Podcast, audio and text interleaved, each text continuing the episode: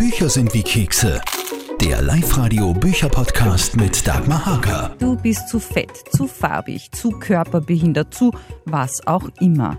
Mein Gast im Podcast heute weiß, dass es als schön geltende Menschen leichter haben im Leben und jene, die als hässlich oder gar eklig gelten, deutliche Nachteile haben. Elisabeth Lechner sagt Schluss mit diesen Blödheiten und hat deshalb ihr Buch Riot Don't Diet, Aufstand der widerspenstigen Körper geschrieben. Es ist voller Beispiele von Menschen, die wegen ihres Aussehens keinen Job bekommen oder sogar Morddrohungen. Dieser Podcast ist also wirklich wichtig, also unbedingt anhören und gerne auch liken und kommentieren. Und vor allem bitte fangt bei euch selber an, etwas zu ändern. Wie das geht, das erfahrt ihr jetzt auch. Wir leben in einer zutiefst lokistischen Gesellschaft, also einer Gesellschaft, in der Menschen aufgrund ihres Äußeren bewertet werden. Wir haben genügende Studien, die belegen, dass es als schön geltende Menschen leichter haben im Leben und jene, die als hässlich oder gar eklig gelten, ähm, deutliche Nachteile haben. Das fängt schon bei den Jüngsten an. Also schöne SchülerInnen werden schon besser bewertet. Das geht bis hin zur Jagd nach dem perfekten Job, ähm, die Suche nach dem Partner, Partnerin. Man bekommt, wenn man als schön gilt, leichter eine Hypothek, äh, man bekommt die bessere Gesundheitsversorgung etc. Und dementsprechend äh, glaube ich, dass das ziemlich unfair ist und dass man Schönheit äh, als politisch thematisieren sollte. Ja, das machst du in dem Buch. Das beginnt aber auch gleich bei dir persönlich. Du hast zum Beispiel ein Foto von dir zur Verfügung gestellt mit Schminke und lackierten Fingernägeln für die Presse. Und da hast du auch gewisse Reaktionen bekommen. Das heißt, du darfst kein Aussehen haben, wenn du darüber forschst. Also ich fand das sehr spannend, diese Rückmeldungen. Man stelle sich vor, ich hätte ein äh, ungeschminktes Foto geschickt, dann wäre sicher gekommen, naja, die hässliche Feministin, kein Wunder, jetzt lässt sie sich noch eine neue Diskriminierungserfahrung einfallen, damit sie endlich irgendwie auch einen Platz in der Öffentlichkeit bekommt und so weiter. Und ich finde, das zeigt ganz schön auf, dass man es als Frau im Patriarchat halt niemandem recht machen kann. Es ist immer zu viel, zu wenig, zu dick, zu dünn, zu alt, mhm. zu jung. Irgendwas ist immer falsch. Und dementsprechend, glaube ich, äh, müssen wir in die Grund Grundfesten dieser Strukturen, damit wir das endlich hinter uns haben. Viele von uns denken so, der Körper ist eine Hülle, die immer mehr optimiert werden muss. Woher kommt diese Denke bei uns allen?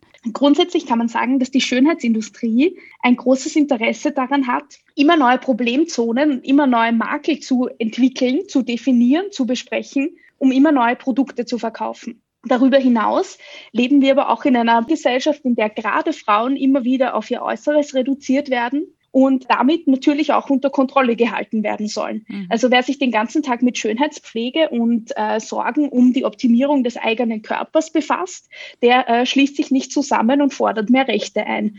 Das Schönheitsideal ändert sich ja immer. Das war vor 10, 20 Jahren sicher noch mhm. ganz anders, als es jetzt ist. Also jetzt eher ein muskulöser Körper. Was mhm. es allerdings immer gibt, dieser männliche Blick in einer patriarchalen Gesellschaft geht ganz viel von einer männlichen Norm aus. Also Ziel des Buches ist es durchaus auch aufzuzeigen, dass es mehr gibt als Frauenkörper zugerichtet für männliche Blicke, sondern dass Vielfalt äh, was Schönes sein soll, dass man nicht immer sofort aus dem Rampenlicht verdrängen muss. Wir kommen jetzt später noch ein bisschen darauf zurück.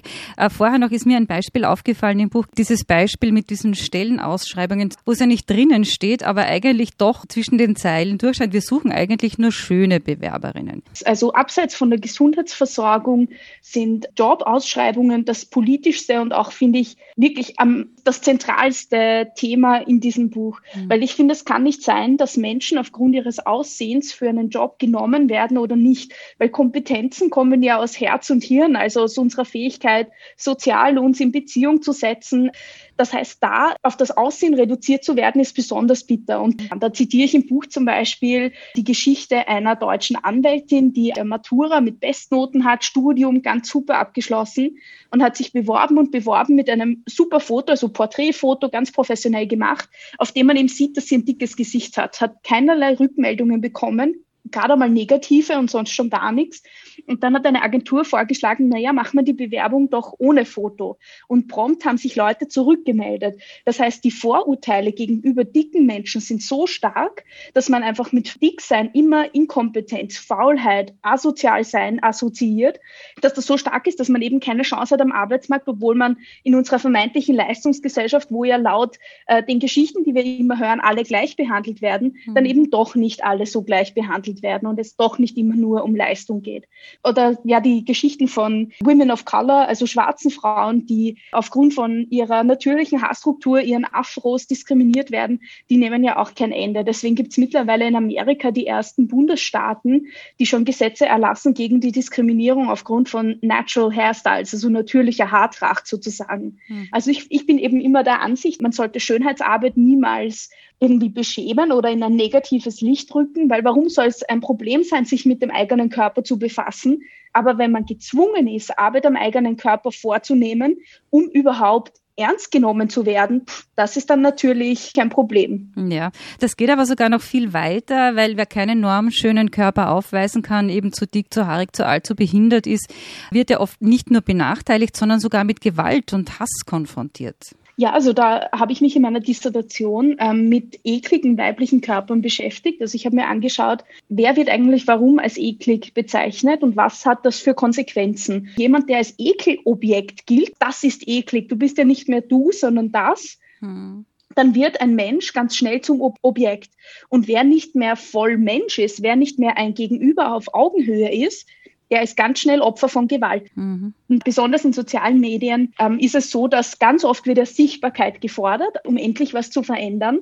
Aber gerade jene Körper, die in den Rand gedrängt werden, wenn die Sichtbarkeit bekommen, ist oft auch der Hass nicht weit. Ja. Und deswegen kritisiere ich im Buch zum Beispiel Werbekampagnen, die mit mehrgewichtigen Frauen arbeiten, weil sie wissen, dass die Body Positivity Bewegung schon so viel Sichtbarkeit bekommen hat, dass das für ihre Marke zuträglich wäre. Aber wenn die dann Hass bekommen, kümmert sich niemand um das Community Management und das Löschen dieser total verletzenden Kommentare. Mhm. Also da sieht man dann ganz schnell, man springt sehr gerne auf den Zug auf, wenn man damit was verkaufen kann, aber wirklich die strukturellen Veränderungen, die Redaktionsteams diverser gestalten oder eben die wirklich zahre Arbeit zu machen, zu schauen, dass dort kein Hass gepostet wird, das möchte dann schnell dann wieder niemand mehr machen. Mhm. Also man muss dann auch hinter die Fassade der Sichtbarkeit schauen, sozusagen.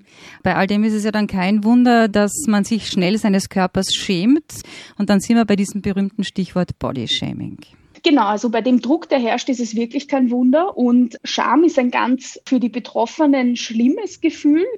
Das führt oft zu ganz schlimmem Selbsthass und zu suizidalen Gefühlen. Mhm. Also normalerweise ist es so, dass man sich nur vor einem anderen schämt, wenn man in eine Situation gebracht wird, die einem unangenehm ist.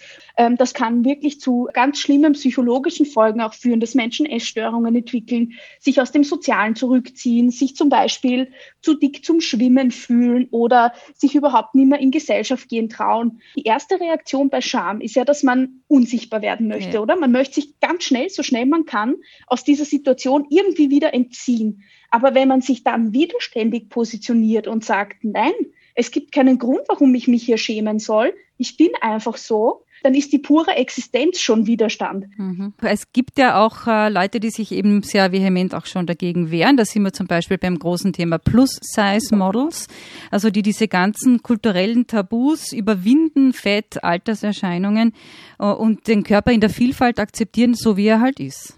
Genau, also wir sehen jetzt wirklich schon in den letzten Jahren hat diese Bewegung ein wirklich wahnsinnige Fortschritte gemacht und auch das Herz der Popkultur erreicht, also wirklich Mainstream-Produktionen, die Millionen Menschen erreichen. Und natürlich ist Leben in einem marginalisierten Körper kein Trend, sondern sollte selbstverständlich äh, und ohne Gewalterfahrungen möglich sein. Die Plus-Size-Fashion, also diese Mode für mehrgewichtige Frauen, das ist ein ganz spannendes Feld, weil einerseits gibt es mittlerweile für mehrgewichtige Frauen endlich auch Mode, zumindest im Internet, aber auch in diesem Bereich gibt es immer neue Normen. Also für mich zum Beispiel war das absurdeste Fat Padding. Momentan ist so total en vogue ein ganz flacher Bauch und ein schlankes Gesicht. Und das heißt, auch im Bereich der Plus-Size-Models werden dünnere Models gecastet, die dann beim Hintern und am Busen ausgestopft werden, damit sie diese perfekte Sanduhr-Silhouette kreieren.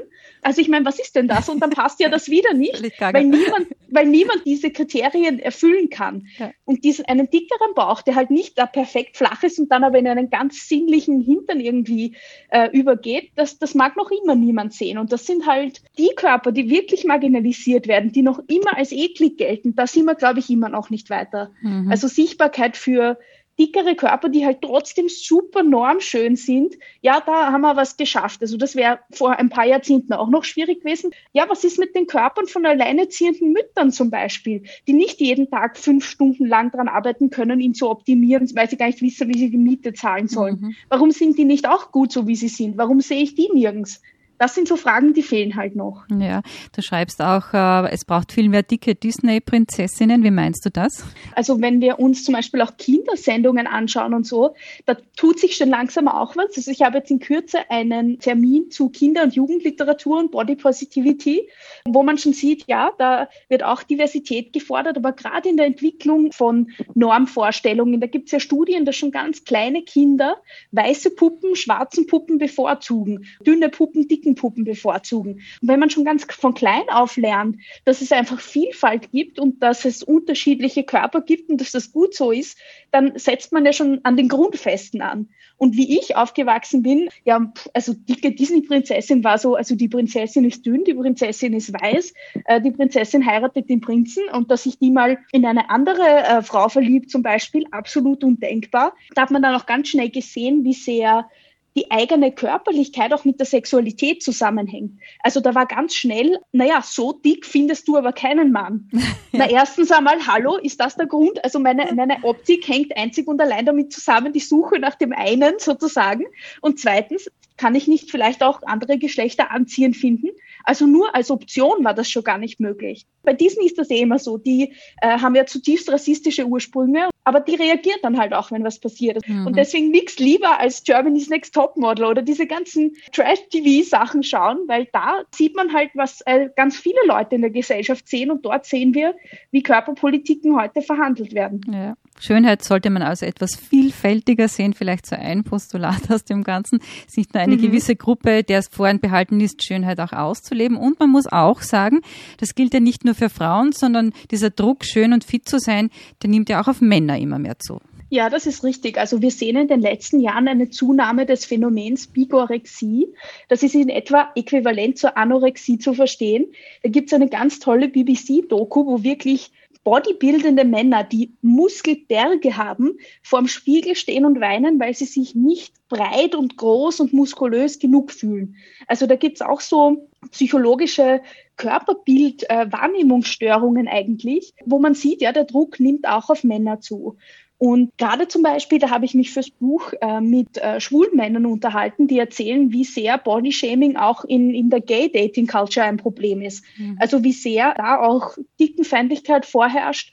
Und ja, natürlich leiden darunter auch Männer. Mhm. Und die haben es dann, könnte man sagen, doppelt schwer, weil klassischen Männlichkeitsvorstellungen zufolge ist ja Emotionalität nichts, mit dem man jetzt sehr offen umgeht. Mhm. Und wenn man dann mit diesen Gefühlen auch nirgends hin kann, endet das ja leider ganz oft in Gewalt an anderen oder an sich selbst. Also das ist ja diese toxische Männlichkeit, die FeministInnen da immer ins Feld bringen. Und das mhm. ist ja das eigentlich Traurige. Und das ja. ist auch, das ist ja eigentlich auch nichts, was man in einem Menschenleben schaffen kann. Man kann sich ja nicht die ganze Zeit immer nur stark und unbesiegbar fühlen, sondern Schwäche ist ja auch Teil des Lebens und muss ja auch äh, besprochen werden dürfen.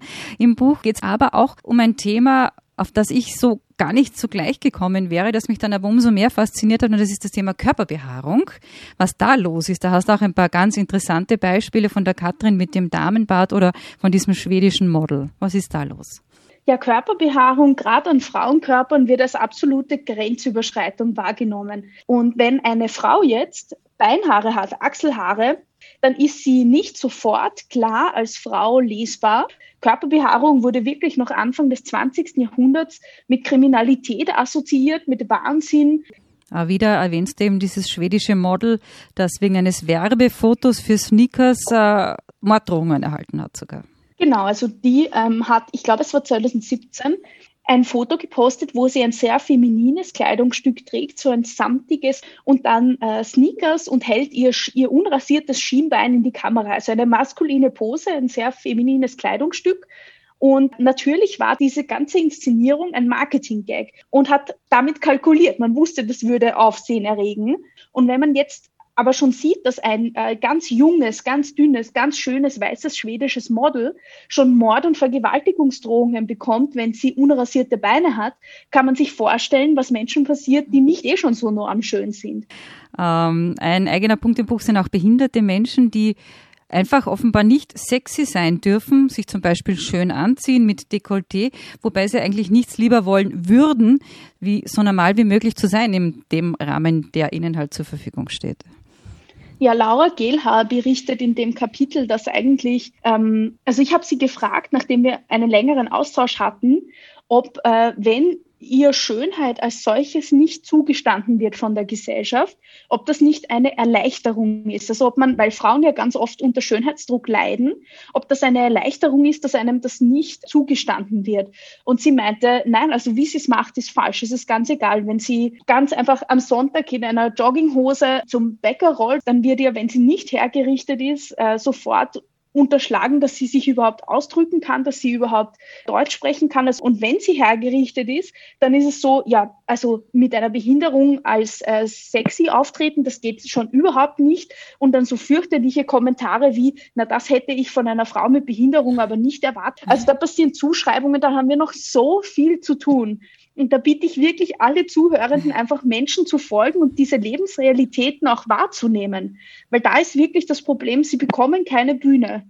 Und dann gibt es ganz viel Unsicherheit und man weiß nicht recht, ja, das ist aber gar nicht so schwer. Man muss einfach äh, mit Leuten reden und diese Perspektiven mit einbeziehen und ernst nehmen. Wo wir uns alle ein bisschen selber am Krawattel packen können, da kommen wir gleich noch dazu. Da hast du ja da fünf Punkte, die du dann am Schluss des Buches zusammenfasst, wo wir bei uns selber ansetzen können, sollten und eigentlich müssten. Vorher noch ein Thema, das auch viele irgendwann einmal trifft, das ist das Thema Alter. Das kommt auch vor im Buch, weil wir zumeist nicht so schön altern wie George Clooney sondern das ganz anders ist. Da hast du dann auch ein paar sehr drastische Beispiele. Das passt gerade zur Oscarverleihung zum Beispiel. Hollywood, da ist man mit 40 schon jenseitig. Da kannst maximal noch unter die Produzentinnen gehen.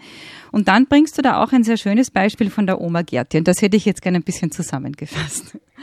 Ja, also beim Altern haben wir noch immer einen extremen Double Standard. Also es ist so, dass wir sagen, Männer altern wie guter Rotwein, die werden immer attraktiver und Frauen sind, äh, und gerade in der Schauspielbranche, wo man ja so sehr im äh, Rampenlicht steht, sind ab 40 ist eigentlich das Ablaufdatum, wo man nicht mehr als attraktiv, als sexy, als Liebhaberin auftreten kann.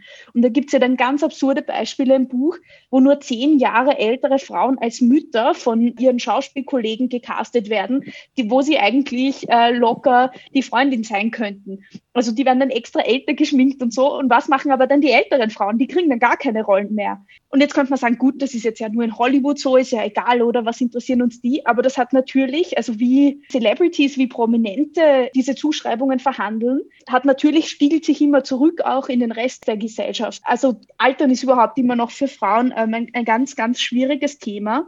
Und die Oma Gerti ist super, weil ähm, Alexandra Bondi de Antoni ist die äh, Chefredakteurin, also vom digitalen Auftritt der deutschen Vogue und hat sich pro Aging, also für das Altern positioniert und gesagt, dass man eigentlich die Spuren, die sichtbaren Spuren eines gelebten Lebens nicht unter den Teppich kehren oder gar unsichtbar machen sollte, sondern durchaus stolz sein kann drauf und äh, hat dann eine Geschichte mit ihrer Oma Gerti in die Vogue gebracht. Die Alexandra hat sich mit ihrer Oma über das Altern unterhalten und die hat dann einfach im, im Zuge dieses Gesprächs den Bademantel fallen lassen und hat sich so ganz stolz in ihrem Bikini präsentiert und hat gesagt, ja, so sieht sie eben aus und äh, das ist ihr Körper, der hat Kinder bekommen, der hat so vieles geleistet und auf den kann man durchaus auch stolz sein. Mhm. Aber das waren nicht Fotos, die dann in der Vogue erschienen sind, in der, in der Online-Vogue, sondern das hat sie nur als Beispiel gebracht, oder? Nein, sind erschienen. Sie, das waren die Fotos, die sind ja, erschienen. Ja. Ah, super. Ja. Oh, muss ich mal raus. Voll schöne Fotos, ja, ja. Sehr spannend. So, dann kommen wir bitte zum Resümee von Riot Don't Diet, Aufstand der widerspenstigen Körper. Es ist ein Faktum, viel zu viele Menschen machen ihre alltäglichen Diskriminierungserfahrungen mit sich selber aus. Zu dick, zu alt, zu behindert, zu farbig, zu was weiß ich auch immer. Und was können wir jetzt tun? Wo setzen wir an, um das zu ändern? Was können weiße, formschöne, junge Menschen verlernen bzw. lernen? Du nennst fünf Ansatzpunkte, beginnend mit Selbstliebe. Also der erste Schritt, den wir machen können, ist einmal uns zu informieren. Wir können uns darüber informieren, wie exklusiv unser gängiges Schönheitsideal ist, wie sehr dieses Schönheitsideal Lebenswege beeinflusst und inwiefern Schönheit und Körperlichkeit absolut kein oberflächliches Thema ist. Und ich glaube, da werden schon viele Leute sagen, okay, das ist ziemlich unfair, wie dicke Menschen, wie ähm, Women of Color, wie Menschen mit Behinderungen, ältere Menschen oder queere Menschen behandelt werden. Und sozusagen das erste einmal, man muss einmal ein Bewusstsein kriegen. Mhm. Dann kann man zweitens, äh, dafür setze ich mich ein, solange ich äh, Interviews mache, dazu aufrufen, äh, Medienkompetenz zu verbreiten. Am liebsten hätte ich ja Medienkompetenz als Schulfach und das sollte nicht nur besprechen, ja, die Fotos werden nachbearbeitet, weil 12, 13, 14-Jährige wissen sehr gut, dass Fotos nachbearbeitet werden, sondern da geht es um ein Verständnis davon, wie funktionieren digitale Plattformen, wer profitiert von meinen Daten, wem trauen wir Sichtbarkeit zu, wer bleibt noch immer unsichtbar. Und wir können ganz persönlich auch sagen, ich streiche aus meinen sozialen Medien alles raus, was mir ein schlechtes Gefühl macht. Dann kann man auf Basis von dieser Entwicklung hoffentlich sich selbst und seine Umgebung anders sehen das bedeutet, ich kann mich im Alltag daran erinnern, wenn vor mir eine dicke Frau mit einem bauchfreien Top geht, die im Sommer sich gerade so wohl fühlt, dass mein erster Gedanke nicht ist, na, okay, das würde ich jetzt aber nicht anziehen, wieso, wieso hat die das an? Na ja, was ist denn da los? Sondern ich kann mich im Kopf stoppen, sozusagen ein, ein Halteschild einziehen und sagen, Moment einmal, Vielleicht habe ich einfach nur gelernt, dass dicke Menschen sich nicht anziehen dürfen, wie sie wollen. Und vielleicht ist das ja ganz anders möglich. Vielleicht kann ich meinen eigenen tief sitzenden, internalisierten Dickenhass auch verlernen. Viertens kann ich dann hoffentlich in meinem eigenen Einflussbereich anders handeln. Das bedeutet, ich kann zum Beispiel überlegen, wenn es wieder geht, dann nach Corona ist meine Geburtstagsparty inklusiv gestaltet, können alle meine Freunde, Freundinnen da teilnehmen habe ich mitgedacht, ob zum Beispiel in einem Restaurant äh, eine, eine dicke Bekannte, ob die dort bequem sitzen kann oder ob die total unbequeme Sessel haben, die viel zu eng sind. Also ich kann versuchen, einfach die Lebensrealitäten von anderen Menschen mitzudenken und zu fordern einfach, dass das auf allen Ebenen besser wird.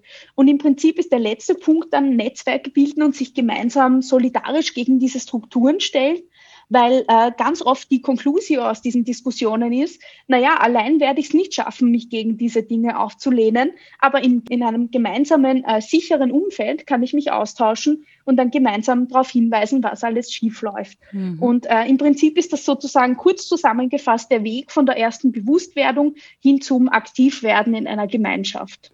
Was schlägt dir eigentlich so entgegen aufgrund dieses Buches? Ich habe äh, bis jetzt sehr, sehr viel positive Erfahrungen gemacht ja. und sehr wenige negative dabei, Gott sei Dank. Ja, Gott sei Dank, das kann man nur laut sagen. Und jetzt hätte ich noch gerne so ein paar wirklich motivierende Schlusssätze von dir, so richtig heartfelt, so richtig aus dem Herzen gesprochen an alle, die das hören.